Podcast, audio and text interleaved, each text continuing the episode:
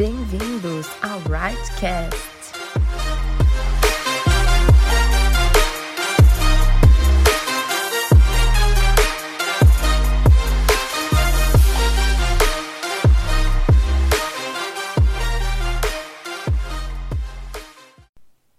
Olá pessoal, tudo bem? Eu sou Daniela Miguez, sou membro da Igreja Metodista Renovada desde outubro de 2012. Esse ano farei oito anos de MR.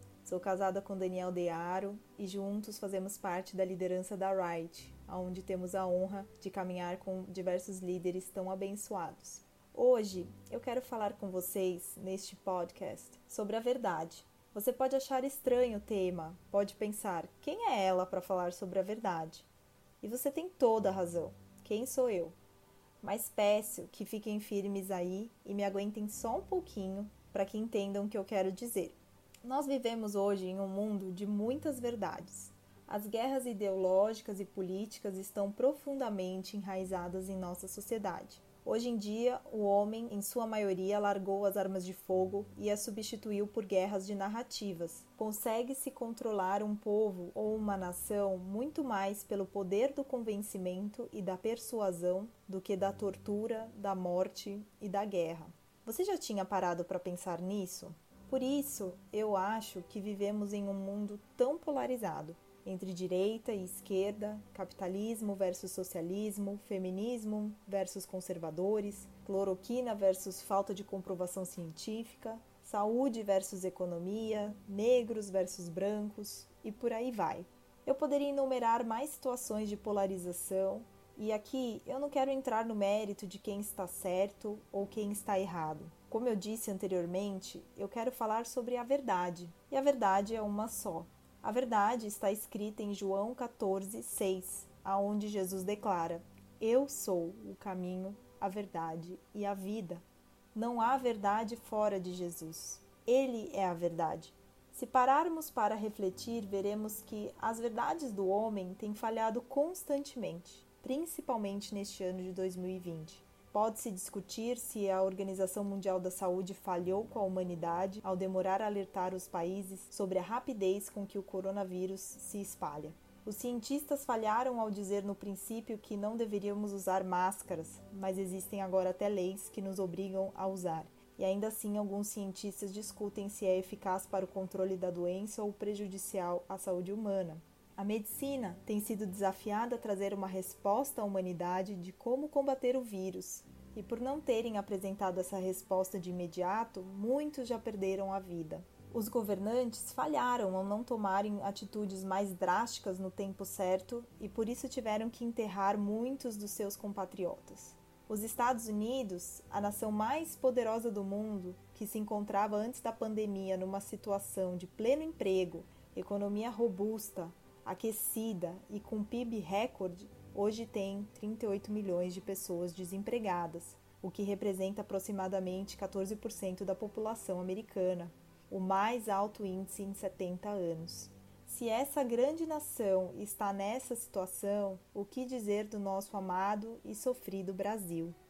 Após anos e anos de corrupção e roubos institucionalizados, a crise do coronavírus bateu à porta. E ainda assim, lamentavelmente, temos visto roubo e desvio de dinheiro público, que deveriam ser usados na construção de hospitais e compras de equipamentos e medicamentos para atender a população. Realmente, o Salmo 46, que foi escrito há milhares de anos, permanece coerente e fiel nos dias de hoje. O seu versículo 6 declara: Nações se agitam, reinos se abalam, ele ergue a voz e a terra se derrete. Os reinos estão abalados, as nações estão agitadas, a ciência e a sabedoria humana posta em xeque. Tudo tem falhado ao nosso redor, mas há um que permanece fiel, permanece incorruptível, permanece sendo a verdade que não muda, não falha, não varia. E este é Jesus. Não sei se você teve essa experiência recentemente, mas Deus tem me levado a um lugar aonde todos os meus ídolos caem.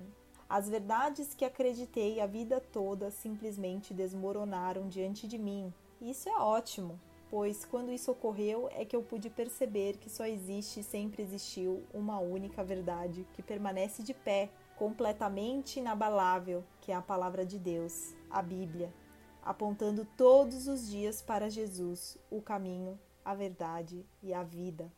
O Salmo 46 continua dizendo: O Senhor dos exércitos está conosco. O Deus de Jacó é a nossa torre segura. Venham, vejam as obras do Senhor, seus feitos estarrecedores na terra. Ele dá fim às guerras, até os confins da terra, quebra o arco e despedaça a lança, destrói os escudos com fogo. Parem de lutar, saibam que eu sou Deus. Serei exaltado entre as nações, serei exaltado na terra. O Senhor dos exércitos está conosco. O Deus de Jacó é a nossa torre segura. Veja que o salmo é muito claro em dizer que devemos parar de lutar. Trazendo para os dias de hoje, devemos abandonar nossos discursos polarizados, nossas guerras nas redes sociais, nossos discursos bonitos aonde cremos fielmente que é a verdade. Precisamos passar a nossa verdade, entre aspas, pelo crivo da palavra de Deus. Você já perguntou para Deus se o que você fielmente acredita, talvez por uma construção sociofamiliar, é de fato coerente e condizente com a palavra de Deus? Precisamos largar nossas guerras atuais, nossos discursos bonitos e recheados de fatos concretos para assistirmos aos órfãos, às viúvas e necessitados, como a palavra ordena sem olhar se a pessoa é de direita ou de esquerda, se segue a ideologia A ou a B. Não nos cabe julgar. Não podemos nos enganar. Jesus não veio para construir um reino político. Ele não veio a dar voz a um lado da história e dizer quem está certo ou quem está errado. Ele não veio para construir ou tomar um reino corrompido e caído. Jesus não veio para distribuir riquezas nem para fazer justiça social, até mesmo porque isso não se sustentaria depois da assunção dele, já que, como Isaías 64,6 declara, somos como impuro, todos nós. Todos os nossos atos de justiça são como trapo imundo, murchamos como folhas, e como o vento nossas iniquidades nos levam para longe fatalmente estaríamos destinados a corromper este reino que Jesus implantou aqui na terra, se ele tivesse vindo para este propósito. Mas não, Jesus escolheu trabalhar no coração de cada um de nós, nos purificar de dentro para fora, mudar nosso interior, nossos pensamentos, nossos atos, nosso falar, nossa conduta, nosso viver.